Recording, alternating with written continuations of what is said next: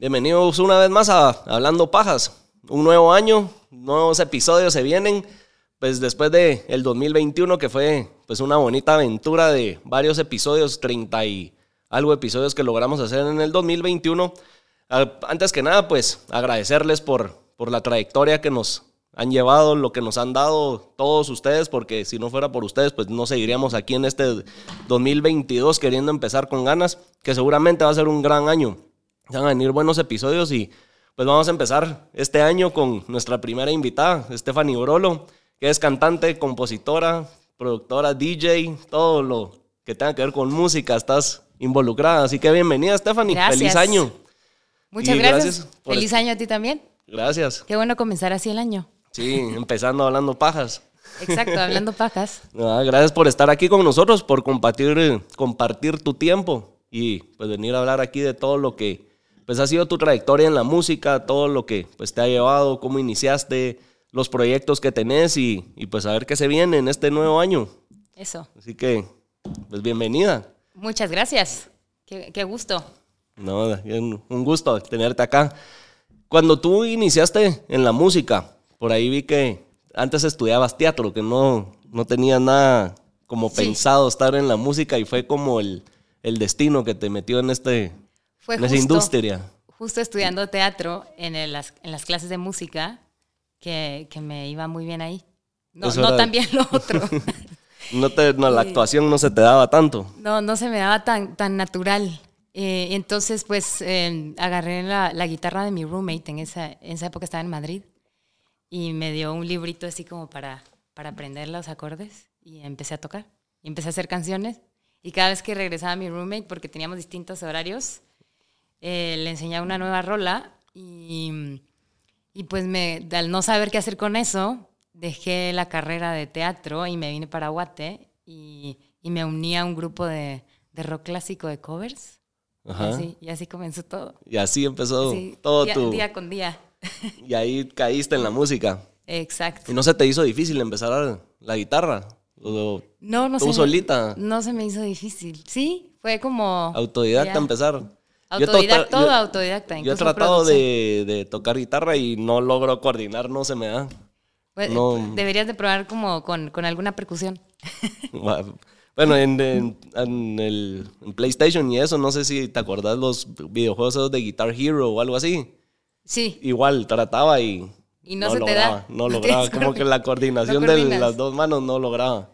Bueno. Pero qué pilas que, que por lo menos tú solita te diste cuenta que, que se, te facilitaba y, pues que eso era lo que te gustaba. Como a los siete hacía, le hacía canciones como a, de historias que me contaban amiguitas y al, bueno, sí, como ocho, nueve, y hacía ya como canciones, pero no sabía que era algo, ¿sabes? No sabías que era, que era, un talento ni nada. Solo estaba ahí escondido. sí. ¿Y cuánto tiempo estuviste en esta banda de rock clásico? Estuve varios años, como, como cinco años, y estuve tocando mucho en Guate, pero también me iba regresé a, Europa y justo tuve un mentor muy fuerte, bueno, muy grande, que en mi carrera, que se llama Leo Carro, que es un argentino que estuvo viviendo en Guate muchos años. Su papá se vino, es un escritor, y, él estuvo eh, trabajando en, audio y hacía jingles para, para comerciales, y, los dos hicimos un, proyecto que se llamaba Trip Sounder. Y en ese era como, como el, el, sonido de Portishead y Massive Attack, ¿sabes? Como de down trip hop, se llama ese género. Y entonces nos fuimos a Barcelona a terminar un, de grabar un álbum que nunca salió. Salieron un par de rolas por acá, una que se llama Backdoor, otra que se llama Circles. Y, y con él justo viendo, viendo cómo trabajaba, viendo cómo producía, o sea, me, me quedaba desde, desde la, del primer bombo hasta la última nota de la rola, ahí enfrente y así fui aprendiendo. Y poco a poco. Es bueno tener mentores, ¿no? Sí, yo creo que son los que te van terminando de guiar también. Exacto. Y Más si no te metes a estudiar la carrera, ¿no? Te, te pegas a alguien que, que sepa mucho, que, que, te guste cómo trabaja. Sí, y también te ayuda a definir qué es lo que te gusta, más en la música, que es un mundo tan amplio. Creo que también te ayudó a, Exacto. a que tú definieras qué era lo que te gustaba. El estilo, si era cantar o producir o qué era, ¿verdad? Eso. ¿Cuándo empezaste tú de, o de estar en esta banda a decir, ya quiero hacer lo mío, sacar mis propia música? Sí, cuando... Porque la banda era de covers. La banda era, era, de covers, pero después este proyecto que te digo que se llama Trip Thunder, entonces ya empezamos a hacer música original, pero eh, hay personas que tienen este, eh, un, un problema muy grave, que es que piensan todo el tiempo que nada está terminado. No sé si conoces a ese tipo de personas. Pues justo Leo es muy exigente, muy perfeccionista y eso ayuda muchas veces y muchas veces no ayuda, ¿no? Te, te, te mete una zancadilla porque, porque no había manera que termináramos, o sea, que, que la música que estuviéramos trabajando durante mucho tiempo estuviera lista para ya sacarla. Para sacarla. Entonces así estuve y pasaba más el tiempo y salía algo nuevo, un, un uh, plugin nuevo, algún nuevo sonido y decían, no, no, no, tenemos que incorporarlo, incorporarlo. Y entonces eso pues causó esta frustración, pero en esa época justo Francis Dávila, que era muy amigo de, de Leo, eh, lo llamó para, para contactarme, para invitarme a, hacer eh, eh, melodías y, letras y, y, bueno, y cantar en su primer álbum, que fue Shine. Ajá. Y entonces él sí no tenía ese problema. Hicimos la música y la sacó, la sacó rapidísimo. Y incluso le dije, no, no, no, seguro está listo para salir a, la radio. Y entonces dijo, no, pues ya, ya salió, ya va a salir mañana. Y fue como quitarte ese miedo, ¿no? Destapar eso. Y ya cuando, cuando vimos el éxito que tuvo y todo, el, todo lo que duró en, en las estaciones de radio, ya ya como que dije, no, pues me voy a, voy a hacer mi propio proyecto y, y voy a seguir como, como esta ventana que se abrió. O sea, que fue a raíz de, de, la colaboración con Francis Dávila que te aventaste todo al agua, a hacer lo tuyo Exacto, propio. Porque dije, no voy a esperar a nadie más. ya, Pero eso es bueno. Sí. Exacto. Porque mucha, muchos músicos eh, Em, lo, que, lo que pasa es de que dependen, dependen de, de, alguien más, no dependen del productor o la productora, dependen de la persona que le va a escribir la canción o lo que sea. Es bueno, es bueno aprender a hacer de todo, ¿sabes? Para poder ir a, tus tiempos. O sea, también es bueno delegar, es muy bueno delegar, pero por lo menos llegar hasta donde puedas con tu idea para que ya al completarla no estés de, tanta, de tantas otras personas. Y es lo que, y lo que en actuación no pasa, ¿no? Si eres un actor, necesitas de un gran equipo de trabajo y de mucha lana, de mucho dinero. Para, poder sacar tu actuación a la luz. a mí se me ocurre una canción y ya la tengo en la cabeza, abro mi compu, mis eh, programas y puedo plasmar la rola. ¿no? después ya la puedo seguir trabajando, que mejorar, que invitar a, a una bajista o invitar a un baterista, qué sé yo o irme a un estudio a Pero todas las bases ya las tenés tú. Exacto. Tú haces toda tu música. Pero como actor, pues no puedes hacer eso. Montar tu propio set, hacer todo tu bueno, sí, algunos, algunos, claro. claro que tú haces toda tu música. ¿La em, producís tú? Yo, yo hago toda la música desde a partir de, te voy a decir, en lo que pasó con mi primer disco, eh, que se llama Fix, donde viene Fix Myself. Esa fue una coproducción, porque hice lo que, lo que te estoy contando. Me puse en, en mi cuarto y como a todo lo que me había enseñado Leo y entonces ya plasmé la idea y compuse la música, ya venía todo, entonces me reuní con Francis, le delegué esa parte que yo no, no soy buena y entonces se, se, creó ese álbum.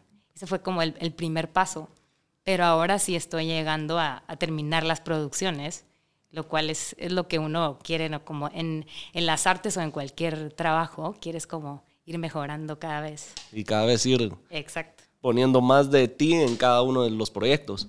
Exacto, entonces ahora este proyecto que, que tengo, que se llama I Am Yoni, Independent Musicians of Yoni, y Yoni en sánscrito es, es vulva o energía femenina, y lo, lo pues, quisimos poner así porque nos juntamos cinco amigas em, en México. Yo conocí a una guitarrista que se llama Ana Rizzo en algún punto de, la carrera no había trabajado con mujeres en casi toda mi carrera, o sea, con mujeres eh, instrumentistas, ¿sabes? En, toda, casi toda la carrera eh, hasta ahora. Eh, conocí a Ana Rizzo, nos conocimos en un, en un festival, nos tocó, ella tocó primero como con la guitarra antes que yo y yo, y yo, empecé, yo hice un set, un DJ set. La invité a tocar la guitarra en mi DJ set y seguimos trabajando eso. Es un proyecto que se llama Brolo Rizzo. Pero a partir de eso ella me presentó una baterista, Jimena Dugan, y luego una persona nos unió a, a dos hermanas gemelas que son directoras de orquesta y productoras y arreglistas, y que son mis socios que tienen un estudio, que te dije que estás bienvenido. Gracias. Ahí vamos a Em, grabar episodios más adelante. Exacto. Cuando andemos por México, este 2022, a ver si se vienen cosas por allá. Pues sí, hay que, eh, está, está bueno viajar, si tienes la, la oportunidad, ¿no? Y conocer Sí. a, a otras culturas y conocer otra gente y conocer otros artistas y conectarte. Sí, yo, aunque no nos desviemos un poco del tema, pero así medio paréntesis, a mí eso me encanta el poder viajar y experimentar, vivir otras culturas porque te abre el mundo, la manera de pensar, de ver las cosas, de... Creo que es sano el Es no sano. quedarse encerrado en lo mismo. Te abre la mente de una manera Eso. impresionante el poder viajar. Pero sí, no, ya nos desviamos al tema si nos ponemos a hablar No, de te eso. digo, y si no, y no, tie- si no tienen la capacidad económica para ir tan lejos, igual, o sea, tener como un, una...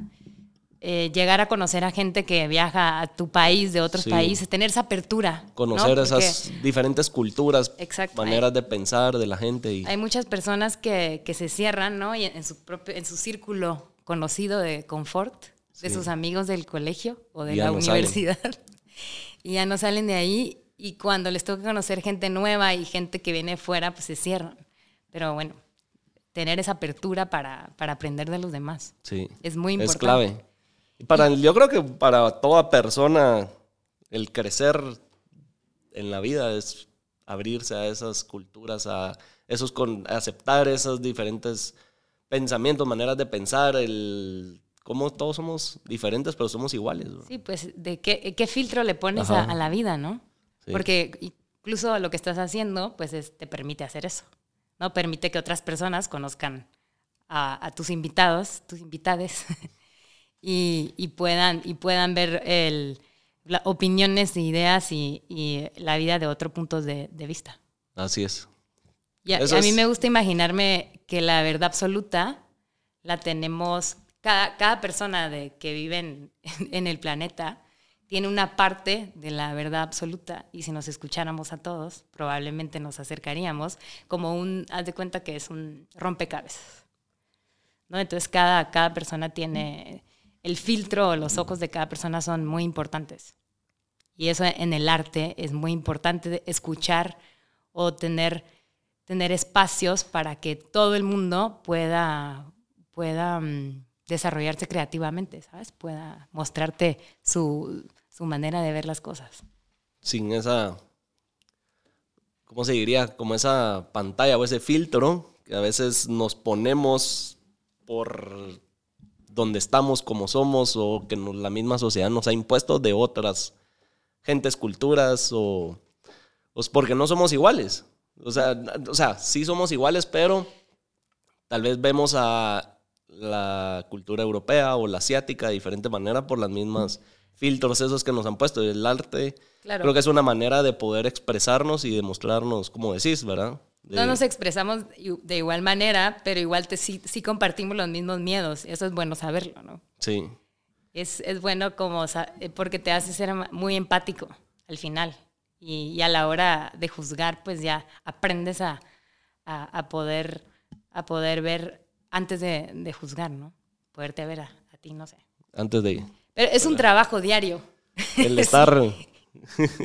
bueno, pues regresando, regresando al tema que yo creo que ya nos diario. estábamos desviando. Me contabas de, de tu del estudio que tienen en, No, pero México. viene de la mano porque es esa apertura, ¿no? De, de conocer a, a- a más personas y poder Ajá. también trabajar y colaborar con otras personas es muy importante.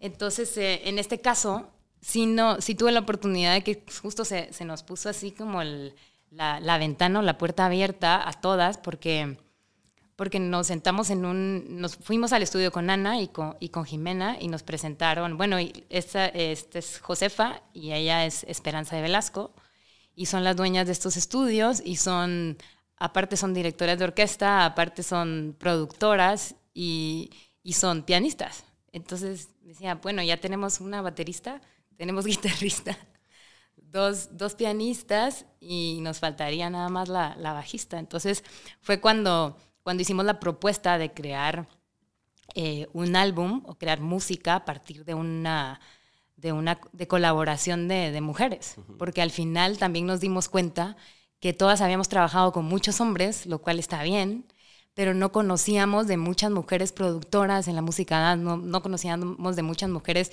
ingenieras de mezcla, ingenieras de audio, y entonces sabemos que estaban ahí, sabía, sabíamos que estaban ahí, nos dimos la tarea de, de buscarlas eh, y trabajar con, con ellas. Entonces hicimos un colectivo que es un colectivo mundial, que hoy en día hemos trabajado con mujeres de Canadá, de Londres, de Francia, de Jamaica, de Nicaragua, Em, bueno, mexicanas, em, y por, y, por sumar, y, de Nueva York trabajamos este año también con una eh, cantautora, el Lyric Christian, y nos, y nos firmó este año una, una disquera en, Nueva York que está haciendo lo mismo, pero con artistas pues de, de distintos géneros. Y, y la, la, onda es, o sea, la onda de, de, este, de este label que nos firmó en Nueva York que se llama Tucan Sounds y, la, y, y, el propósito de I Am Johnny, que es este colectivo, que también somos editora, es, es eh, colaborar, ¿sabes? Hacer ese, esa colaboración en, en, distintos aspectos dentro de la música, de lo visual y, y, también la parte, tenemos una, tenemos una abogada y una manager que trabajó en Universal y Sony Music y así como que nos vamos armando una red muy interesante que nos permite educarnos, ¿sabes? Y como reescribir la, la, historia, porque también por, por mis socias que están en la música clásica, entonces he aprendido de muchas eh, compositoras de la época de Bach, de Mozart, eh, Fanny Mendelssohn, eh, Clara Schumann, que son de la misma época, que no te la hubiera enseñado el colegio, ¿sabes? Es como la parte triste. Sí, que no te enseñan y... Que, no, que las tienes, lo tienes que buscar, porque esa parte de la historia, de, esa parte de las mujeres en el arte, incluso en, en, los, em, en el siglo XVI, eh, XVII, tenían que firmar bajo el nombre de su papá o bajo el nombre de, de sus hermanos, porque estaba mal visto que, que una mujer emprendiera como cosas artísticas. Entonces hay muchísima historia de muchas mujeres, de, o sea, de, del female gaze, no se ha escuchado hablar de eso, eso se, se, habla mucho en el cine, el male gaze y el female gaze. El male gaze es cuando un hombre cuenta la historia de, de desde su perspectiva, desde el male gaze, ¿no? desde los ojos del, del, hombre. Y muchas, o sea, desde, desde el cine, muchas de las historias de mujeres que hemos visto son escritas por hombres, ¿no? es desde el male gaze y nos hacía falta en la historia del arte este women gaze para, para tener este otro tipo de sensibilidad, otro tipo de, historias de, de, filtro, de cómo, cómo, puedes, cómo se puede percibir el mundo. ¿no? Y entonces eso me pareció muy interesante como emprender como esa, esa tarea para, para aprender de las mujeres que ya lo han hecho, qué hicieron y poder trabajar con, con otras mujeres que, que están ahorita con sus carreras vigentes en distintos lugares del mundo, pues. Interesante, la verdad no lo había, no lo había analizado ni puesto a ver, no lo había visto de esa manera muchas de las cosas en el arte que, que mencionas. Y sí hace totalmente sentido lo que estás diciendo.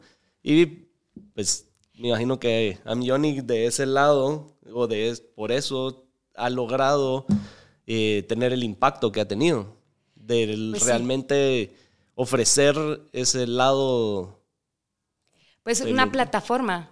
Claro, suponte, lo, lo, bueno es eso, porque a mí, en mi carrera, como te digo, es un problema, mm, te digo que no, no hay equipos, aquí no hay, no hay equipos distintos, todos estamos en, viviendo en el mismo planeta, es un problema social. Es, a todos nos conviene que, que exista el, el, punto de vista de, de, la, el, mientras más puntos de vista tenemos, mejor cultura y, y, y, mejor nos podemos desarrollar y evolucionar. Entonces, eh, claro, hay, hay muchos amigos, muchos hombres que, que nos han ayudado en, en, este, como te digo, los, lo, la, esta disquera de Nueva York que se llama Tucan Sounds, es, son dos hermanos que son los dueños y yo me hice mucha amistad con, con uno de ellos, con Robert y, y, empezamos a hacer música los dos y cuando le conté de este proyecto me dijeron, no, pues hay que, hay que hacer algo y así. No, es como, como te digo, no, no, no se cierra, pero la, la, idea es como que comprendamos que sí todavía falta mucho por, por conocer, pues. Y, y, lo primero que puedes hacer es, es preguntarte cuántas, cuántos productores, hombres, conozco que hagan música y cuántas productoras mujeres conozco que hagan música y, y si el número es, es muy... hay diferencia. Eh, hay mucha diferencia. Entonces sí, sí hay algo que hacer. ¿no?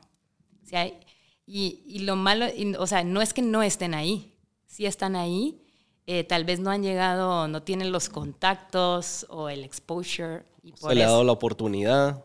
Exacto, no se le ha dado la oportunidad, tiene menos credibilidad, lo que sea que tengamos ya, ya puesto en la cabeza, porque han sido años y años de, de, de esto. Eh, siempre pregunto qué, qué, diría Juana de Arco si, si viniera y viera cómo, cómo es cómo lo que se ha logrado ¿no? de parte de las mujeres y, y, realmente hace falta muchísimo, muchísimo, muchísimo y no, no es llevar como una bandera radical, sino que más bien buscar, buscar formas creativas y positivas para, para tener esos lugares, pues, básicamente. Entonces, I Am Yo en este colectivo es la idea de ser la plataforma para que tú, la música que escuches, tengas la certeza que es hecho, que es hecho por mujeres y que puedas ver en los créditos si te gustó ese bajo, mm, quién es la bajista, si te gustó e, esas vocales, la cantante, la, la composición, la producción, cómo sonó la mezcla. Y entonces ya puedes acceder como a, qué sé yo, una biblioteca de, de contactos, pues. ¿Y es solo en eh, esta colectivo se enfoca solo en música o en todo tipo de arte? Estamos colaborando, o sea, sí, la parte, el núcleo es la música. Eso sí, partimos, Como la esencia del... Exacto, esa es la esencia, es la música dance. Intentamos que todo, que es, dijimos, es un movimiento, hagamos que la música mueva, así, y, y la música dance es, creo que, que para, para en vivo es también, entra, entra muy fácil y, y poder hacer que la, las personas se muevan. Está, está muy, es muy rico, a mí me encanta, por eso me encanta hacer música dance. Yo, gusta hacer bailar a la gente. y me encanta bailar a mí. Entonces dije, no me voy a ir por las baladas porque, o sea, me, daría mucha hueva. Sí. sí, sí Quieres algo más que te identifique a ti. Exacto. Creo que, que, todos, todos buscamos eso, ¿no? Y hay gente pues que le gustará eso más. Pero no, a mí sí me encanta bailar y me encanta esa sensación de poder como compartir ese baile, ¿no? Con los demás. Y mm, y nada, pues es, ese, este proyecto, I'm Johnny comenzó en el 2019 y te estaba diciendo de la parte visual, trabajamos cada, cada portada, también trabajamos con, con un artista visual, y ya sea una pintora o, una ilustradora. Y, y, los videos también son dirigidos por, por mujeres, escritos por mujeres. Sí hemos tenido, hemos trabajado con, con, con chicos, con hombres, obviamente, porque tampoco es que vamos a darle el trabajo a alguien solo porque es mujer. Tiene que ser muy buena, sí. ¿sabes? También que, que represente, o no represente, sino que... You, you have to work for it, claro. Tienes que, que, ganarte tu lugar, ¿no? No solo por... Entonces sí, sí, sí buscamos esa, como ese, ser, eh, sí buscamos a profesionales, pues. Ok. ¿Y qué han logrado con, con Amyoni? Veo que tienen ya varias canciones al aire, unas siete, ocho. Sí, justo. ¿Eso es todo un EP o han ido sacando una por una? Tenemos dos, tres sencillos eh, y un EP. Entonces, el EP es el que salió con la disquera y, y el primer sencillo de ese EP, justo este año, forma parte del copilado de Café del Mar. Y para mí, llegar a ese copilado, yo no sé si tú conoces Café del Mar, pero bueno, yo cuando llegué a Europa tenía 18 años, o sí, 19, 18, y, y descubrí el, los compilados de Café del Mar y los escuchaba en los lugares cool, ¿sabes? Y era, y era música, o sea, todos los artistas que te ponías a buscar y así era, era música que al final me, me gustaba y me identificaba y, y, años, muchos años después ser invitada para, para formar parte fue como, lo logré. lo ¿Sentís que eso fue un... Eh, ¿Cómo se diría? Como un... Eh, algo que... ¿Cómo, cómo sí, te lo check, Ajá, como diciendo, boom, lo logré. Ajá. ¿Era algo que tenías ya como visto que querías lograr o se Fue dio una y fue sorpresa? Exacto. Pero no, igual no fue dije, un... vamos a, o sea, no, no fue, no fue que, que yo escribía Café del Mar, fue Café del Mar. Eh, Perfe- Perfect Place es la, el primer sencillo que eh, nos abrió camino justo también en muchas radios de, de Ibiza. Ajá. Y entonces como Café del Mar está en Ibiza, igual y ellos buscan ahí o llegó a alguna playlist, porque llegó a bastantes playlists eh, esta canción. Incluso fue sonada en, el, en ¿Cuál la fue la radio que, de que BBC. logró entrar ahí? Perfect Place, de, del re-edit de Toucan Sounds. Y, mm, y con esta canción sonamos hasta Australia. O sea, de repente nos, nos pidieron una, una entrevista, un, un DJ de allá, y, y nos empezaron a, a meter como en, ¿sabes? Como cuando los DJs hacen sus mixes y, y se graban.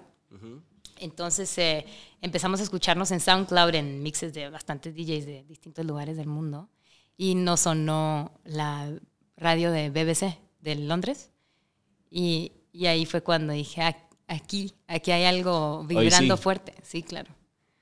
Y entonces como que ese tipo de cosas eh, te van dando como el- la patadita, ¿no? Ajá. Todos los días. seguir. sí, te van empujando para arriba y motivando a seguir. Exacto.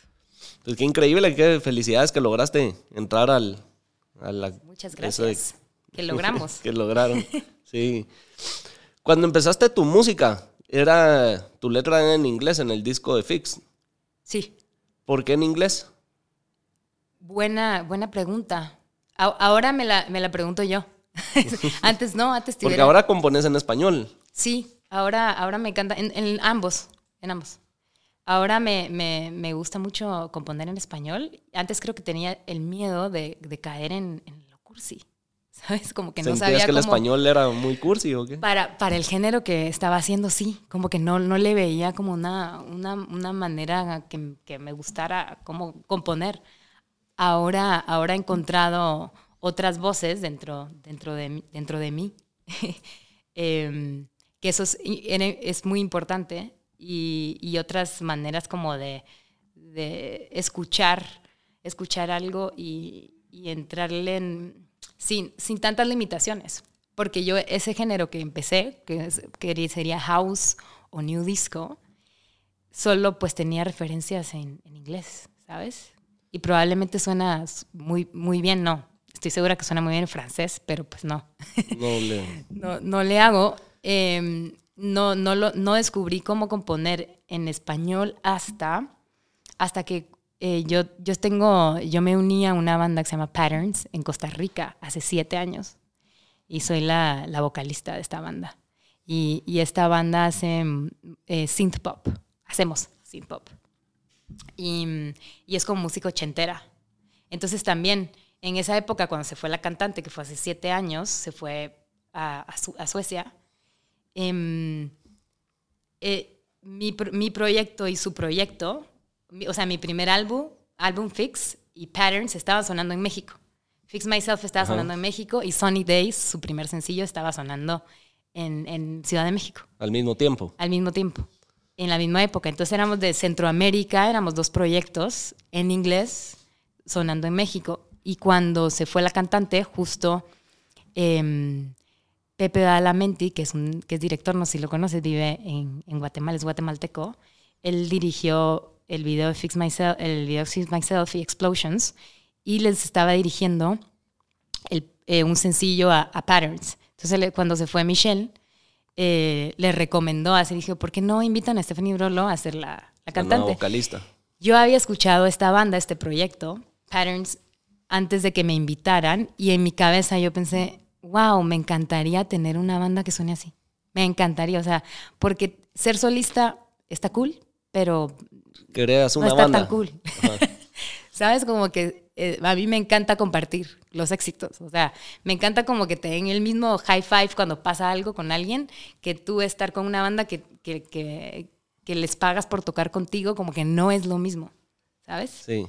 Em, No, no sentís que el crédito es igual para todos que si es todos compartidos el, Claro, la banda. to- todos se comparten los riesgos, todos se comparten los, los éxitos. O sea, hay gente que le, que le gusta ser solista y obviamente siempre, aunque sea solista, ti- tienes que colaborar con gente, ¿no? Ahí, ahí tienes un equipo. pero siempre me gustaba la idea como eso, ser parte como de, del mismo proyecto. Entonces, em, tres meses después eh, de que se fue, me, me contactaron y, y yo dije, claro, sí, lo acabo, lo acabo de mandar al universo. sí, sí quiero tener una banda que suene así.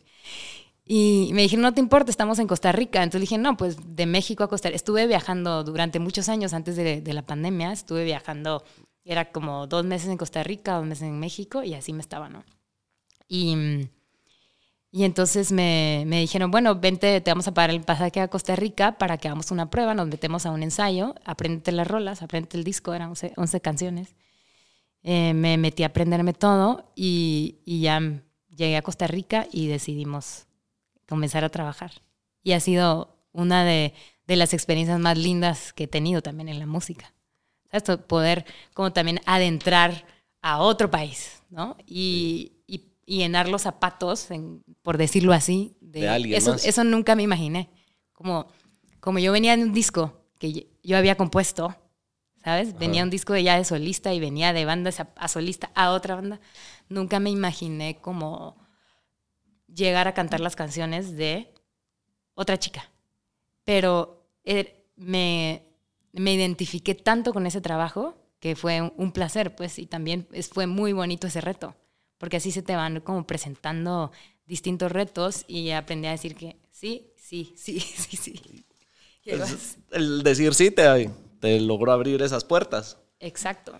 ¿Cómo, al principio, cómo fue ese sentimiento de tratar de, de reemplazar a alguien? O de cubrir eh, Claro, a alguien más, porque me imagino que la banda ya tenía pues, su audiencia, su, sus, sus fans y todo eso, y venir a cubrir a alguien más, como Exacto. esa nervio, esa expectativa, ¿cómo se lo tomaría la gente, la audiencia? Te digo que ¿Fue, fue, fue algo, un reto muy difícil o sentiste que fue algo como natural que se dio solito y fue aceptado muy fácil?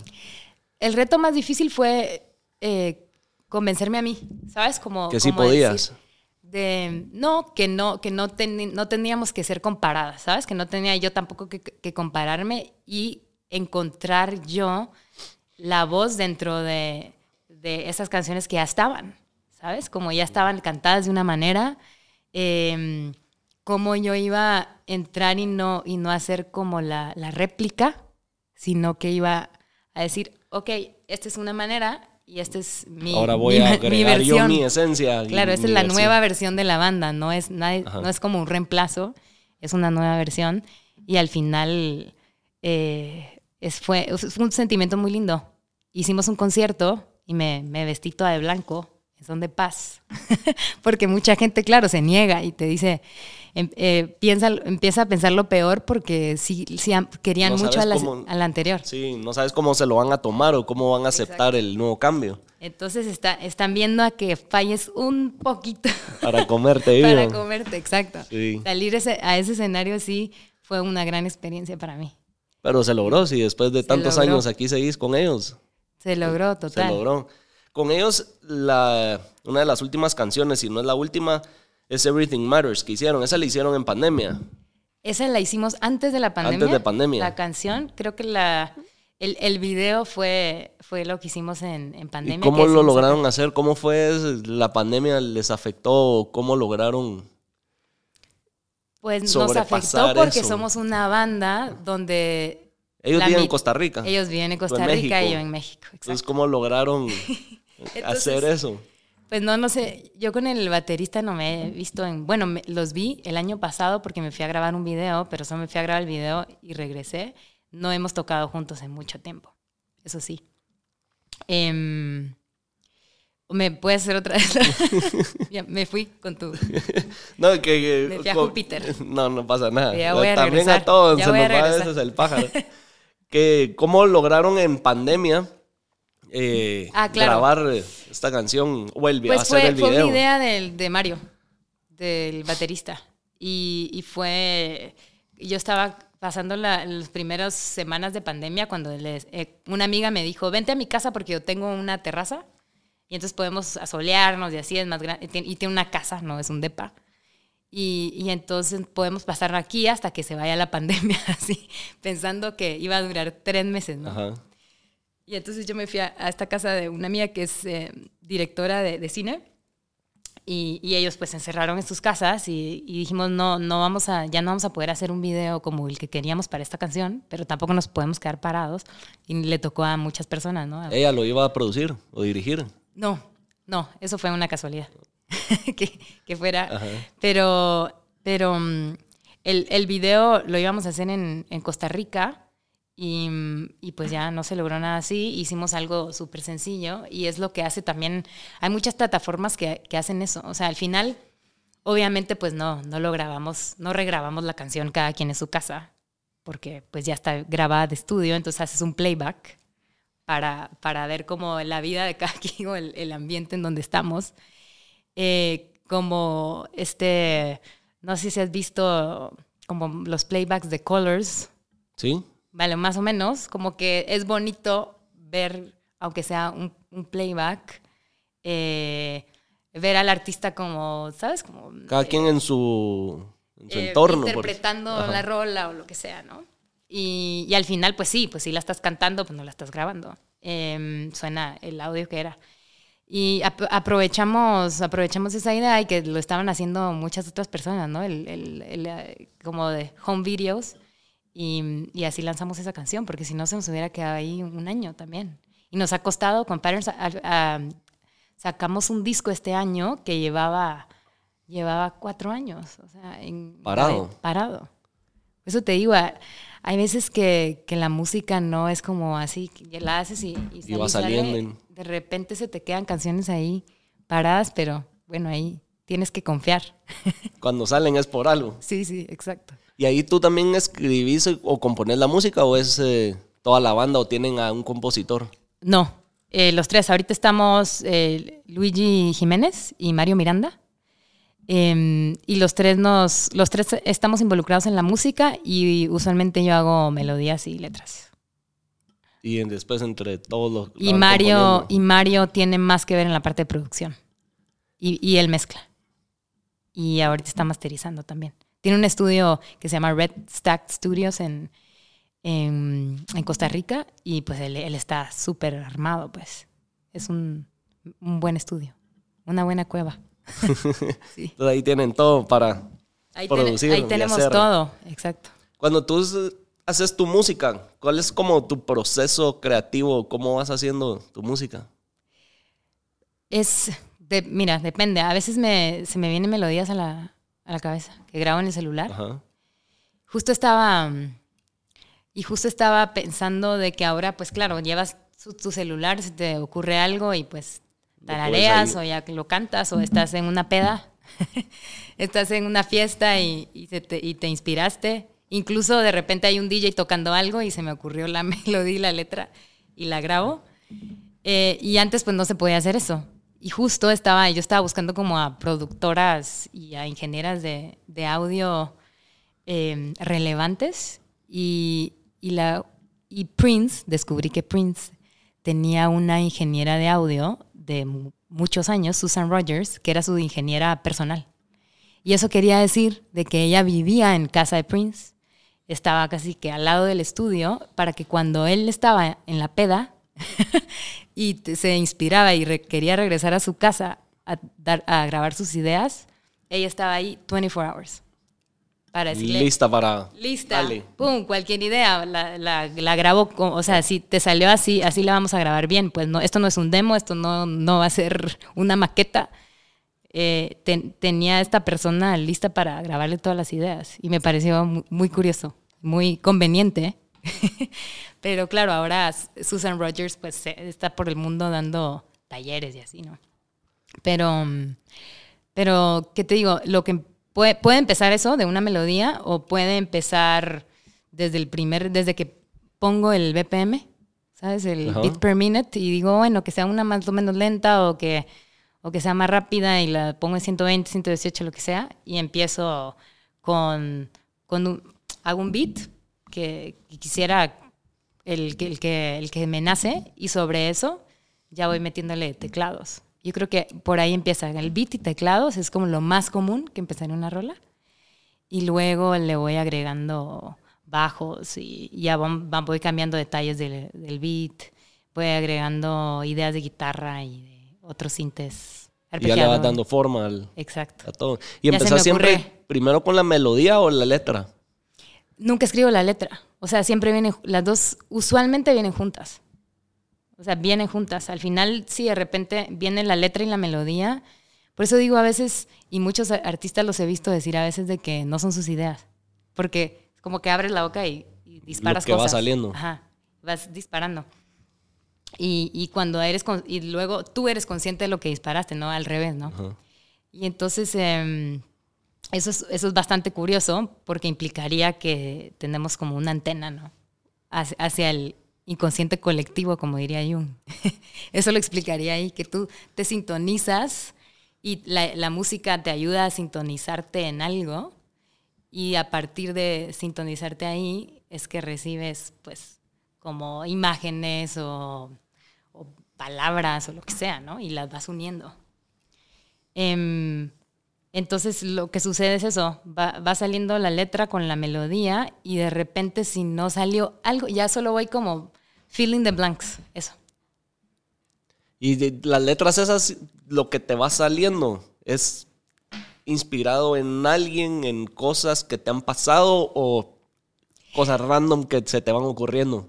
Muchas veces Hablemos de la cosas- planta, cantemos de la planta con la tele o es así experiencias personales o de gente conocida o... Yo creo que siempre tiene algo, algo que ver, ¿no? Lo que traes ahí en, en- atorado en la cabeza. Ajá. Ajá. Puede ser de que, Es tu manera de expresarte. de que me acabas de contar tu historia con tu, con tu ex. Y entonces de repente lo tengo atorado en la cabeza y, y me, va, me va a salir algo, sim- algo similar, ¿no? Y no es Como mía, es tuya. ajá. Pero basado en eso se armó algo. Exacto. Increíble. Y Porque de repente es una manera de expresarte. volando más por allá y pues llegan otras cosas. Sí, a mí, no sé, me parece, yo siento que si fuera compositor me basaría en, en cosas que me han pasado a mí. Tal vez de, de, de esa manera pudiera yo expresarme o ponerle como más feeling a ponerme a inventar una letra de algo que no sé, no he vivido, no, o sea, como ficticio. Pero sí puedes, o sea, si, si tienes, si vives historias cercanas a ti y, y puedes ser empático y puedes ponerte en los zapatos. La logras adaptar. Claro. O sea, sí puedes como tal vez vivir ese, ese momento, ¿no? A, a través de, de otros ojos, aunque no te esté pasando a ti. O puedes, em, sí, no sé, o sea, hay, hay gente que ha vivido muertes muy, muy eh, personales, ¿sabes? Muy, eh, de personas muy allegadas, y hay gente que no, todavía no. O sea, obviamente todos vamos a llegar a eso. Pero, pero puedes incluso escribir sobre eso, sí, aunque no te haya pasado to- todavía, pues.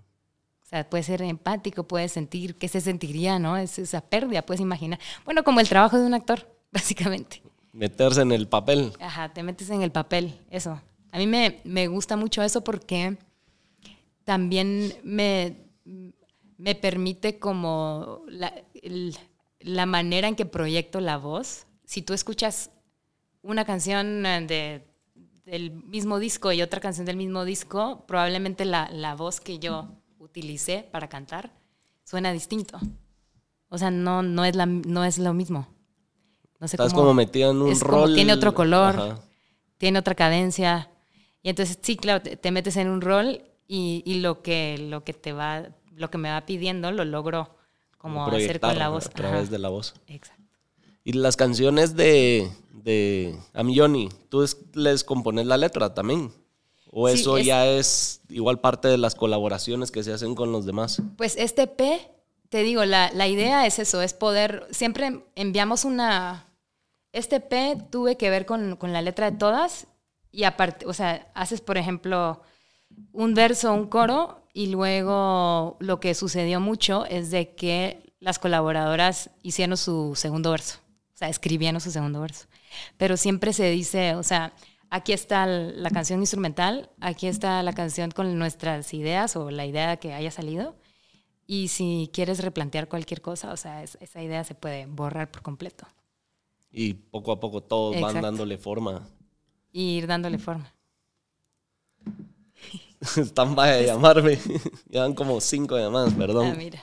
No, me cae mal porque lo distraen a uno. ¿Por qué te fuiste a vivir a México? Si habías regresado a Guatemala y habías eh, pues, terminado tu disco aquí con Francis Sí. Dávila y eso, ¿por qué te fuiste a México? Porque justo te, con- te contaba que Fix Myself empezó a sonar en, en México. O sea, le fue muy bien a ese sencillo y lo escucharon unos, eh, escucharon unos promotores que estaban trabajando en unos estudios que llaman Arco Estudios.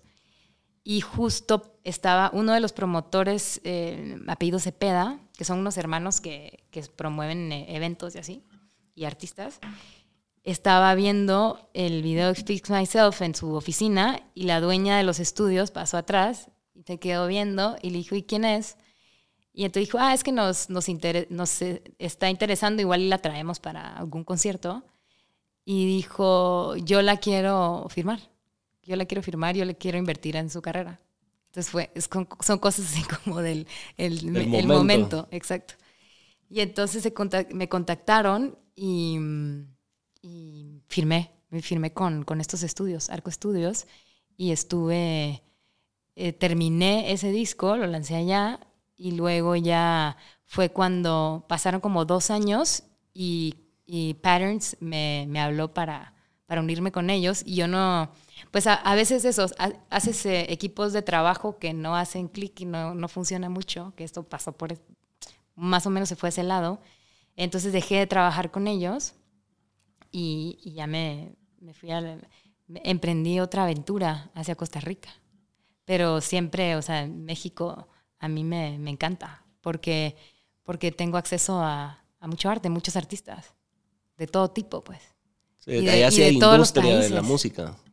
Allá Hay- sí hay. Pues sí, hay, ahí hay industria, exacto. Entonces, obvio, Ahí sí hay tanta que- gente también que, que, o sea, muchos géneros de musicales tienen trabajo. ¿Sabes? Y, y Hay espacio puedes- para todos. Exacto. Hay espacio para todos, hay espacio para el músico independiente, porque siempre va a haber gente que, que te va a escuchar, pues. Hay mucha gente. Sí, y hay, de, Sí. hay, hay gustos para todos y hay de todos para todos gustos allá. Y, y tienen mucha apertura también los mexicanos. A mí me encantan. O sea, me, me encanta poder, poder vivir ahí y, y- y tener amistades ahí también. La mayoría de amistades que yo tengo no, pues son de otros países. Porque es muy cosmopolita ya. Es un... Por eso le, le- te digo lo del sueño mexicano, porque ya no es el sueño americano. Ya la gente quiere irse para Nadie- México. Nadie quiere ir a, a comer. Las hamburguesas ya no Unidos, más. exacto, ya- Ahora son ya tacos. Ahora son tacos. Ajá. ¿Cuánto tiempo llevas viviendo allá? Ya voy a cumplir, bueno, nueve años y pico, creo. A estaba pensando que voy a cumplir diez. Pasa muy rápido. Pasa rápido el tiempo. Pero no lo sentí tanto porque desde que me mudé hu- hubo un interim como de dos años que estaba más en Costa Rica y estuve como tiempo acá que siento que sí, vamos a ir 10, pero con una pausa ahí bastante grande. ¿Por qué? ¿Por qué una pausa? Por, no, no una pausa, o sea, una pausa de no vivir ahí porque estaba en Costa Rica. Estaba mucho en Costa Rica. Y eso lo de Costa Rica nunca me hubiera imaginado, pues. ¿Y en Costa Rica cuánto tiempo fue que estuviste o ibas, venías o lo contás como que estuviste en Eso Costa como Rica? cinco años yendo y viniendo. Y a veces me quedaba más temporadas más largas, a veces no. ¿Sabes? De, de repente estábamos trabajando en un disco, entonces me quedaba meses. Y, y luego regresaba a México, pero nos pedían para un concierto. Entonces de regreso. Sí, sí. Compárenos a dónde han, han tocado. Con Patterns hemos tocado bastante en Estados Unidos. Eh, estuvimos en el South by Southwest también, en un momento. Y estábamos como abriendo, como eh, es en inglés. Bueno, era, porque ahora es en inglés español también. Ya Eh, también migraron a español. Exacto. Este disco, justo por- porque me estás preguntando y volvemos a eso, ¿por qué migré a español? Porque el, nuestro manager en, en esa época de, en Patterns nos dijo el, el siguiente disco que hagan, no les aconsejo ya más inglés. O sea, ya, ya saben que lo pueden hacer, ya tienen un disco fuera que le fue bien y no viven en Estados Unidos, ¿sabes? Como es, es un sueño eh, como no es tan tangible, pues. Entonces dijo, tienen que, está en Latinoamérica y tienen que hablarle a, a Latinoamérica. Es lo lógico, ¿no? Y entonces más porque eh, estábamos empezando a viajar mucho a México, porque cuando yo me uní a Patterns, yo vivía en México, entonces em, nos buscábamos ya como mi equipo de trabajo con los que yo estaba nos abrió también como bastantes venues y puertas y empezó Patterns a ir a México. Y por eso decidimos como, como empezar a componer este, este álbum que salió hasta ahora, después de cuatro años. En, ahí solo hay dos canciones en, en inglés en este álbum. El resto es español. ¿Y crees que con el español van a, a captar nueva audiencia? Totalmente. Pues sí. es una apuesta nueva. Es una apuesta nueva y, y todo lo, al final, todos los, los latinos, bueno, yo creo que los artistas, si tú puedes hablar cinco idiomas, canta en cinco idiomas. Llégale a más gente en otros idiomas. Es eso, o sea, usa todas tus cartas, todo lo que sabes hacer. Y, y, no lo habíamos, no lo habíamos hecho por eso, porque nos sonaba raro. O sea, nos sonaba como... Sentían que no era la esencia de, de la banda. Exacto, como que nos, nos tardamos para cuajarlo bien y, hacer algo que, que ya, ya nos, nos, gustara, ¿no? Cómo sonara y, y, lo que estábamos diciendo y, que no, y saliéramos de ese pensamiento como de... de la zona de confort que tenían y experimentar Exacto. bueno, algo nuevo y y cambiar ese pensamiento. Porque, porque cambia, o sea, para muchos géneros, solo cambiarle el, idioma, o sea, te cambia, te cambia oh. todo.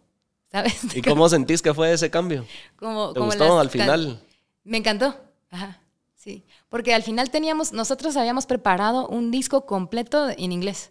Entonces el manager nos dijo, solo lo cambien, solo traduzcanlo al español. Y dijimos, es imposible. O sea, lo hacemos y suena una, o sea, se nota.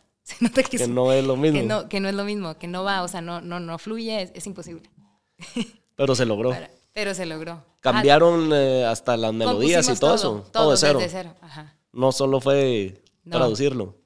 ¿Cómo logras partir tu tiempo entre I'm Johnny, entre Patterns, entre tu vida personal, tu vida Stephanie Brolo, artista? ¿Cómo logras dividir tu tiempo?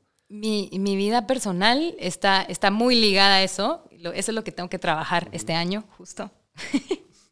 Porque si no me meto en, problemas. Pero eh, luego empiezas a trabajar de más, ¿sabes? Como que ya no, ya no sabes dónde está, dónde está la línea. ¿Quién?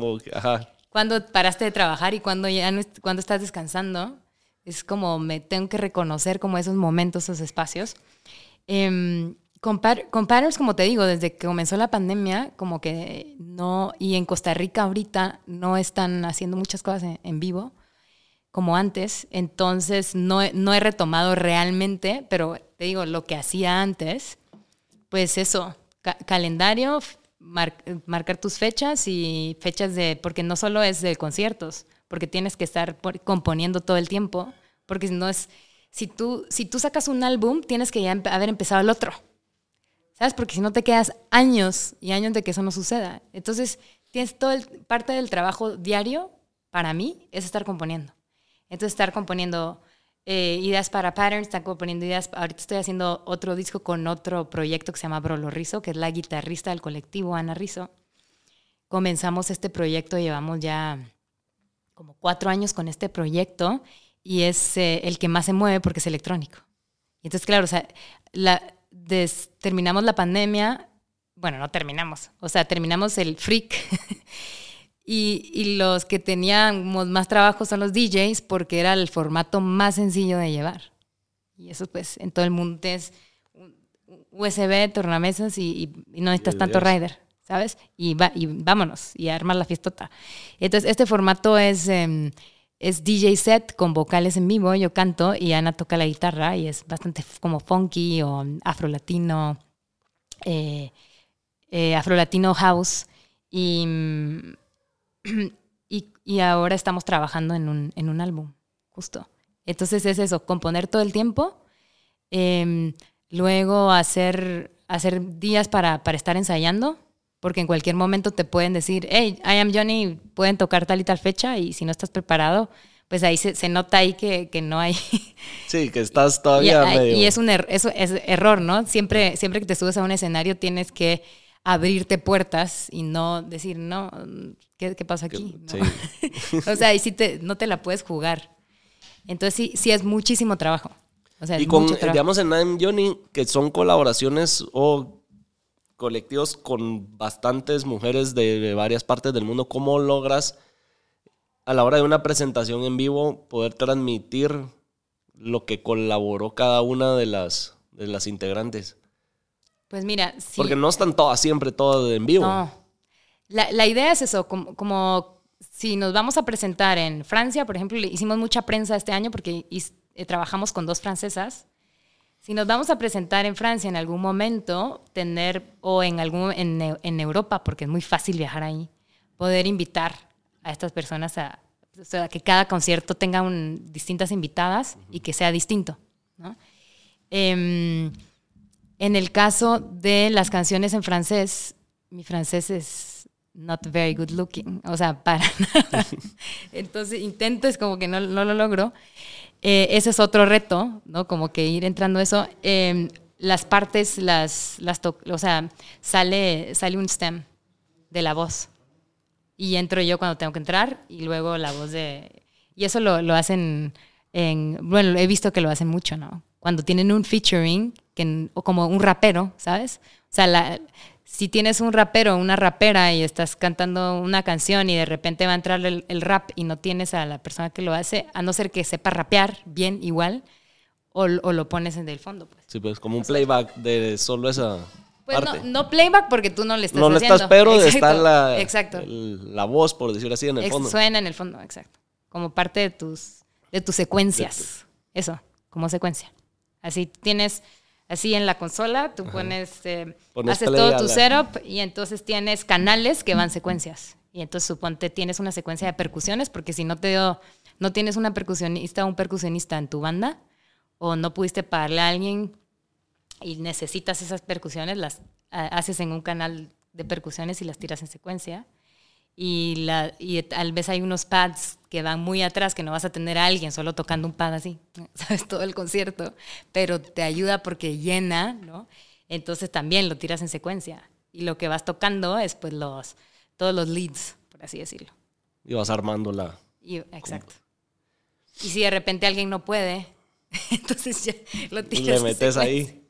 Exacto, si de repente el bajista la bajista se enfermó lo que sea, o le dio COVID, ya tienes como esa, la secuencia de los bajos y te la avientas sin bajista. Y ya. Claro. Y Stephanie Burolo en lo personal, ¿se viene este 2022 algo nuevo tuyo? Eh, ¿Alguna colaboración que, que, quisieras con alguien o algo nuevo? Pues sí, mira, se viene... Mm, ahorita tuve la oportunidad de colaborar en el, un álbum que hizo en, la música under de, México electrónica, hay alguien muy conocido que se llama Métrica, se llama Diego Ceballos y va con Acá Métrica, y, se juntó con Balcazar, que es también muy conocido en Guadalajara, hicieron un álbum que va a salir el próximo año y me invitaron en, dos rolas a hacer melodías y letras. Invitaron a Ana también a hacer unas guitarras. Entonces justo eh, se viene eso, se viene el disco de, de Brolo Rizo, que me tiene muy, muy feliz, porque pues ya es eh, específicamente como música, música más electrónica, porque I Am Johnny sí es el electrónico, pero no es, siempre intentamos que se vaya más del lado eh, de tocado, ¿sabes? Que el electrónico, pero sí es un new disco y hay muchas partes electrónicas o canciones, pero este es totalmente electrónico. Y, ¿y qué más? Y pues ahorita, ah, sí, cuando decís electrónico, tú me corregirás. Del, género. Ok, ajá, pero del género, claro, electrónica es más tirando a house, más a EDM, más a club, más, tirando a... a... techno y a house. Ok. Eso, exacto. Como género, no, no te digo que, que tiene que ser digital lo electrónico. No, no, no. Exacto. Digamos, un EDM sí tiene mucho más vocales y es más... Eh, bueno, esa es la otra noticia. Em, voy a, con este proyecto Brolo Rizo, fuimos invitadas, vamos a tocar en el EDC, que es el eh, festival más grande de, música electrónica de México, eh, este año. Es a finales de febrero. Qué increíble. Felicidades por eso. Y así, y así que se van como sumando eh, nuevas cosas. y justo en, en, la pandemia tuve la oportunidad, porque yo de hobby, hasta te, tengo de hobby, escribo guiones de películas. Pero lo tenía así como muy de hobby porque, porque al final no, no sabía que iba a ser algo. O sea, que lo de la actuación algo se quedó ahí. Algo de... se quedó. Eso, contar historias me encanta, pero también en la música, en las canciones, pues cuentas historias. Eh, estas son mucho más largas, pero eh, justo tuve la oportunidad de que, mm, por, que me recomendó, por estar contando mis historias de los guiones En, en, las reuniones con amigos, eh, mis socias me le hablaron a una productora ejecutiva que estaba buscando una guionista. Y entonces le dije, bueno, le voy a mandar lo que tengo, pero no, nunca, nunca lo he hecho así por, por trabajo. Le gustó cómo escribo y ya me metí a escribir mi primera peli y, se presenta el, la carpeta para ser aprobada por Eficine. Eh, se presenta el 15 de enero. Ahí ahorita. Entonces la, estuve coescribiendo con, con el director. Y, ese es otro, como otra, otro mundo donde no, Estás había explorando. explorado. Ajá, sí, sí. Y, me te puede medio divertido. saber de qué se trata el guion. Es una, es una O historia. mejor que sea sorpresa. Es una, bueno, te- claro, no te voy a decir tanta, tantas cosas. No, porque- pero Pero sí, es una historia de, de una de una melodía que perdura en el tiempo y, y va uniendo a, a nuestros protagonistas. Y, y al final em, está involucrada la Sinfónica de Puebla y la, y la escuela BUAP, que es la, la escuela de música de Puebla. Y todo va a ser en Puebla. Eso es lo que te puedo decir. suena interesante. Pero, pero viene, viene con, con si, la se, música. si sí se da, ¿cuándo la empezarían a producir?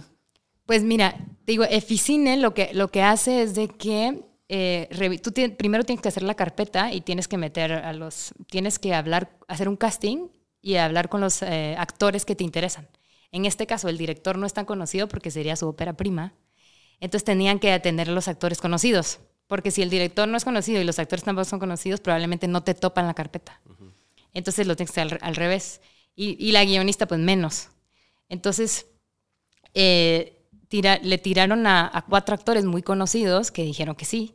Y, y a partir de eso se vuelve como, empiezas a, a ver cuánto te cuesta, cu- el productor te dice cuánto te va a costar eh, alquilar los espacios, ¿sabes? las locaciones.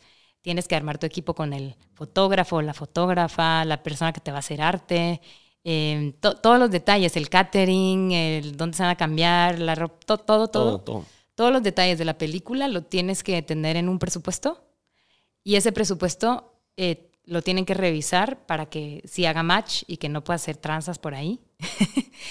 y, y lo que pasa es de que si tú conseguiste, suponte, en, en México hay algo buenísimo porque las empresas muy grandes que se quieren, que quieren como utilizar, en vez de pagar los taxes normales que tienen que pagar, suponte que te vas a una Coca-Cola, qué sé yo. Y, y tú le propones, mira, tengo, soy una productora ejecutiva, estoy buscando em, Fondos, fondos para... para... películas, para invertir en arte y esto. Entonces te, te pueden decir, ah, bueno, pues yo te doy un millón de dólares de lo que yo debería pagar en taxes, a ver si tú lo logras conseguir. Si lo logras conseguir, te va, ¿no? Son un montón de papeles. eh, un montón de burocracia ahí, pero, pero vale la pena al final, pues, porque entonces muchos se está haciendo mucho cine en México. Por eso. Muchísimo, muchísimo. Entonces, una de dos, o tienes a la, la empresa que ya te dijo que, que, que te da todo lo que, o sea, para facilitarte eso, entonces tienes que tener el guion, tienes que tener eh, a los actores, a, a todo tu equipo, tienes que presentar tu carpeta donde dice cuánto te va a costar. Y mm, se tardan cinco meses y si te la aprueban, todo listo. Te empiezas a grabar. Vamos. Vamos, exacto. Y ahí se va a ver algo de O te ayudan. Actora o actriz, ¿o no? De actriz no, no. No vas a escribí tratar. un personaje güerita, no. Hubieras No, tratado de, ver si revivías esa No hay etapa. una canchita en el, en el guion. No, no, no. Em, ¿qui- ¿Quién sabe? ¿Sabe? Yo te- es lo que te digo, lo estoy practicando. Digo sí, porque cuando me dijeron, ¿puedes escribir un guion que sea en Puebla? Y entonces yo viajé a Puebla, me caminé Puebla y todo, pero en vez de decir no, y además como tenía el tiempo, porque fue pandemia, dije, pues me llegó en el momento indicadísimo. Y dije, sí.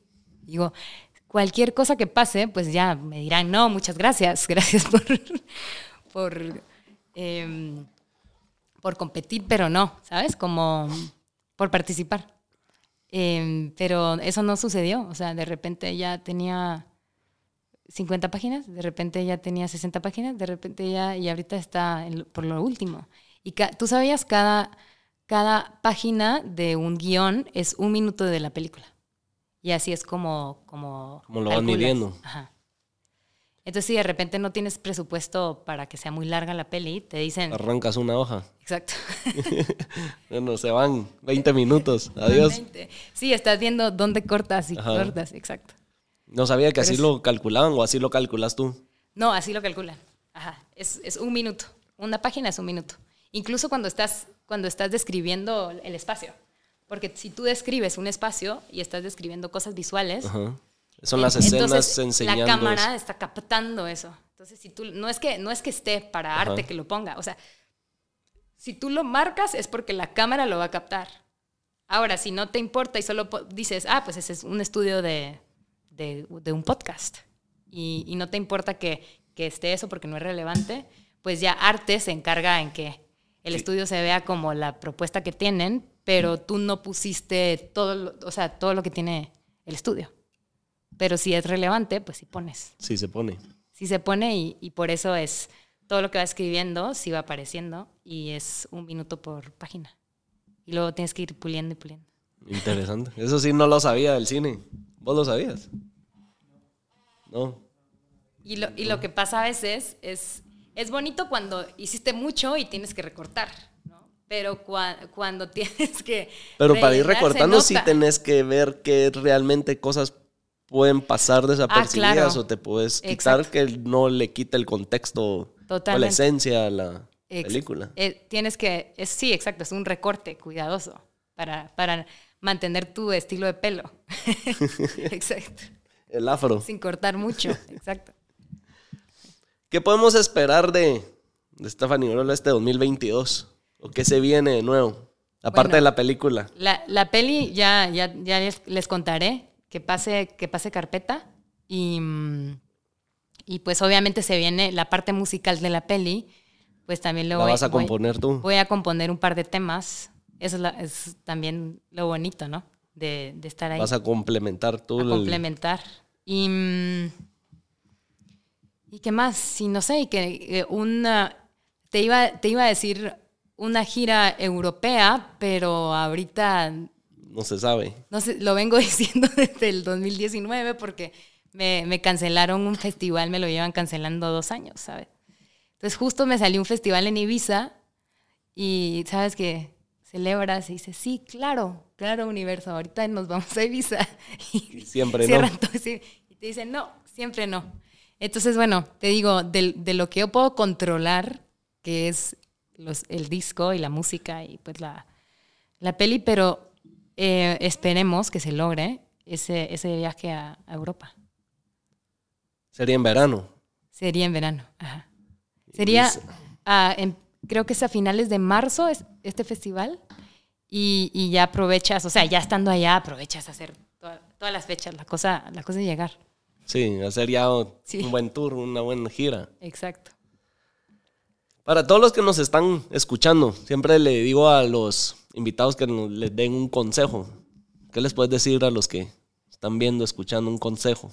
Bueno, lo, más importante que he aprendido últimamente es, es que tienes que confiar. Confiar de que, de que las cosas van a pasar como tú quieres que pasen, pero no, no van necesariamente en los momentos que tú quieres. Entonces suponte que si se cierra una puerta, es porque probablemente eso tú pensabas que ahí, ahí iba a suceder, va, pongámoslo así, em, este, este festival. Entonces sí, yo, yo me, ya me visualizo en un tour europeo, pero no logra pasar porque está, tenemos esta pandemia encima y entonces tengo que confiar que va a pasar en el momento donde, donde, donde todo el proceso o todo el viaje va, a tener más frutos. Y, creo que, eso, entonces no, no, te, no te desesperas ya, tienes paciencia y, y en, en, tu presente lo único que te queda hacer es, es seguir eh, dando pasos hacia adelante. Pero si confías, pues se van a abrir muchas más cosas, ¿no? Porque no vas a forzar nada. Sí, a veces uh, uno no entiende por qué se cierra una puerta. Exacto. Sin darnos cuenta que más adelante se abre otra mejor. Correcto. Y entonces dices, bueno, claramente hay momentos de frustración, pero dices, no, pues ya, confío de que eso es lo que, lo, como yo lo pensé, como yo lo quiero, exacto. eso es. lo que va a pasar así, solo que no sé los tiempos, ¿sabes? Yo no puedo saber los tiempos y tampoco puedo ponerle cara a mi futuro, caras a mi futuro. O sea, por ejemplo, no puedo decir, voy a estar con tal y tal pareja en el futuro, sino que es porque no puedes tú em, pedir cosas por los demás. Esa es básicamente esa ley, ¿no? La única ley es, tú dices, esto, voy a estar con alguien que me dé paz, tranquilidad y mucho amor, pero, pero no puedo yo ponerle cara. Aunque tenga una pareja ahorita, o sea, todo el tiempo no le puedo poner cara porque una de las leyes es de que tú no puedes influir en, el, en lo de los demás. Entonces tú vas como que llenando tu, tu bueno, futuro, bueno, tu visión a futuro, porque el futuro no existe, tu visión a futuro em, con, con, cualidades y con buena energía, pero, pero al final hay las cosas que no puedes controlar, solo las aprendes a dejar ir. Eso. Bueno, pues ya escucharon. Muchas gracias, Stephanie, por tu consejo, por compartir tu tiempo aquí con nosotros en, Hablando Pajas. Primer episodio del, año. Se van a venir más episodios a ver hasta dónde pues, nos lleva el 2022.